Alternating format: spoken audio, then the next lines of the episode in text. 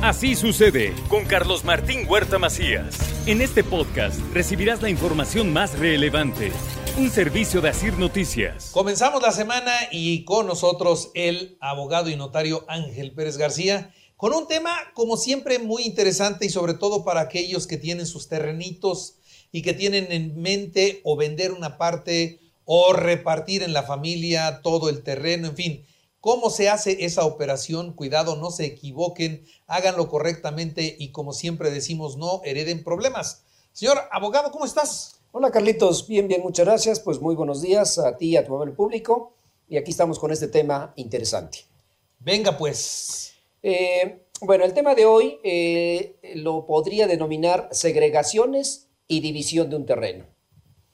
Normalmente una persona tiene un terreno muy grande, un terreno familiar, en el cual decide por alguna causa vender una fracción y tiene mil metros. Y de esos mil metros pretende vender 200 metros de manera privada. Primer error, no van con el notario, porque lo que se tiene que hacer es primero solicitar el permiso de segregación de esa fracción. Es decir, vamos a quitar esos 200 metros que va a vender de los mil metros en total que tiene el propietario. Para eso tiene que dar su autorización el ayuntamiento a través de la oficina correspondiente de obras públicas. ¿Qué tiene que hacer el interesado? Tiene que acudir con su escritura, su boleta perdial, al ayuntamiento a solicitar el permiso de segregación. Lo primero que le van a pedir es el alineamiento y número oficial para poder identificar ese terreno. Recordemos que ese terreno de mil metros tiene una cuenta predial y que al segregarse una fracción le van a asignar otra cuenta predial y por supuesto su clave catastral de esa fracción de terreno. Una vez que tenemos los permisos correspondientes, que es el alineamiento y número oficial del predio general, le van a dar el permiso de segregación y ahí vamos a ver si el terreno no se encuentra afectado por alguna vialidad, porque se encuentra en alguna zona de riesgo, etcétera y ahí nos va a delimitar el ayuntamiento a través de la oficina correspondiente que, ese terreno no está afectado por este tipo de, de vialidades. Entonces, van a solicitar el permiso de segregación y van a quitar esos 200 metros de ese terreno. Llegan con esa documentación a la notaría, con su escritura, su boleta predial, su constancia de no adeudo de agua o de no servicio o de no registro, y procedemos a hacer la segregación de esa fracción.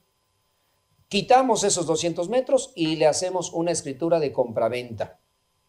¿En cuántas ocasiones se hace un contrato de promesa de compraventa porque no tienen el permiso y ya hasta lo vendieron? Y fallecen las personas que lo vendieron porque ya eran personas grandes y tienen un contrato privado y las personas que adquirieron no tienen su escritura. ¿Qué van a hacer con ello? En, términos normales, acuden a la notaría con el permiso de segregación, alineamiento, número oficial, por supuesto su identificación, su acta de nacimiento, CURP, RFC, comprobante de domicilio, y con esa documentación hacemos la segregación, ayuntamiento me asigna clave catastral y me asigna boleta predial.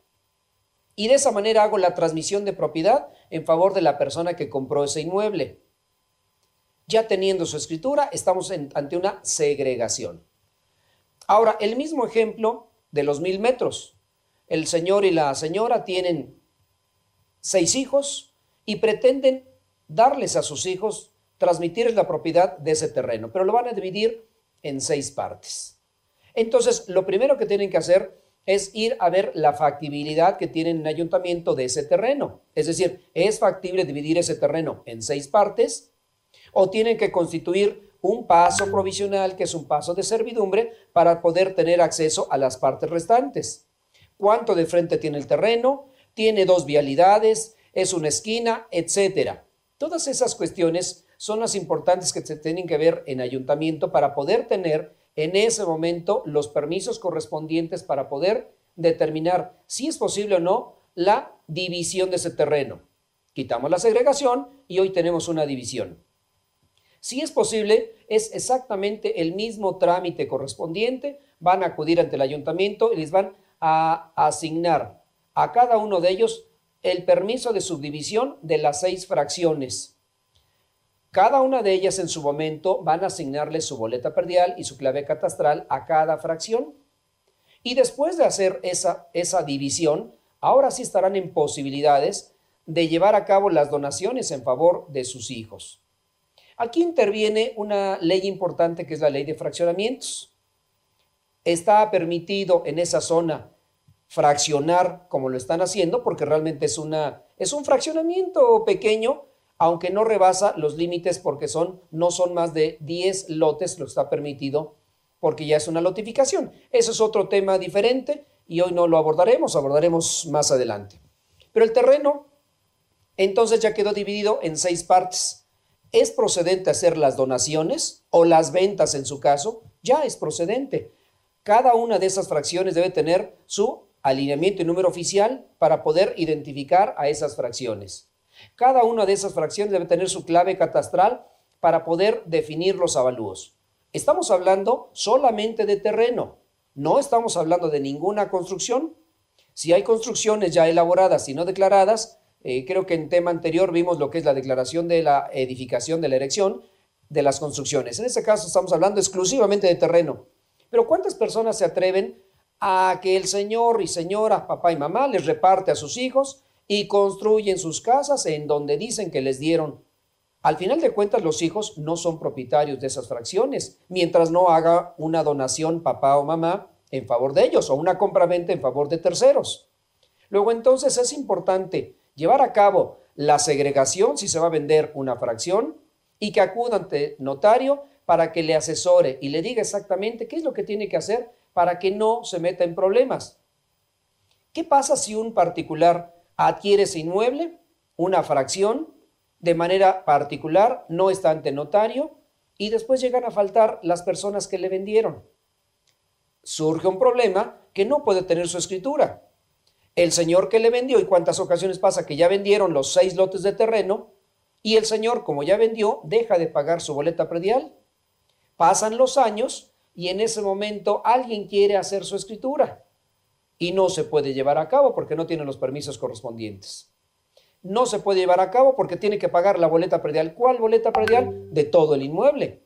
Y dicen, es que yo compré 200 metros. Sí, señor, pero esta se segrega de una porción mayor. O queremos hacer tres escrituras, no cuentan con permiso de subdivisión.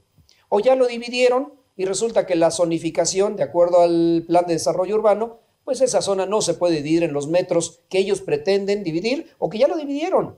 De hecho, ya lo dividieron y de derecho no se puede hacer. Son problemas que creo que es importante acudir ante su notario para que no se metan en ese tipo de líos. Importante, tener la documentación en orden y en regla les evita muchas preocupaciones, muchos problemas y creo que es un tema importante que de manera continua llega a la notaría. ¿Qué pasa aquella persona cuando no escriture ya compró sus 200 metros y fallece vendedor y comprador? tendrá que demandar un juicio de otorgamiento de escritura pública para obtener su escritura. Y tendrá que ser judicialmente, que eso lo trataremos en otro tema. ¿Qué es lo que pasa con, esa, con ese problema? Grave. Sí, se hace un, un lío. Una bolita de nieve que puede ir caminando cuando realmente podemos no dejarla caminar, acudir ante el notario con la asesoría correcta, completa, como siempre se los he mencionado, y dejar las cosas en orden, ya sea para terceros, para familiares para cualquier persona que esté involucrada en este tipo de asuntos, que creo que no son de menor importancia, es un patrimonio. Y como patrimonio debemos de cuidarlo, debemos de asesorar y decirles exactamente qué es lo que tienen que hacer. Muy bien. Muy bien. Así es, pues, mi estimado Carlitos. Muchas gracias, Angelito. La verdad es que sí se pueden meter en un lío tremendo si no se hacen las cosas bien desde un principio, ¿no? Totalmente de acuerdo y creo que es importante. Acudan para que reciban la asesoría correcta, completa y vean qué trámites hay que hacer ante las dependencias para regularizar su terreno, su propiedad. Muy bien, muchas gracias. Carlitos, a tus órdenes, con mucho gusto. Así sucede con Carlos Martín Huerta Macías. La información más relevante, ahora en podcast. Sigue disfrutando de iHeartRadio.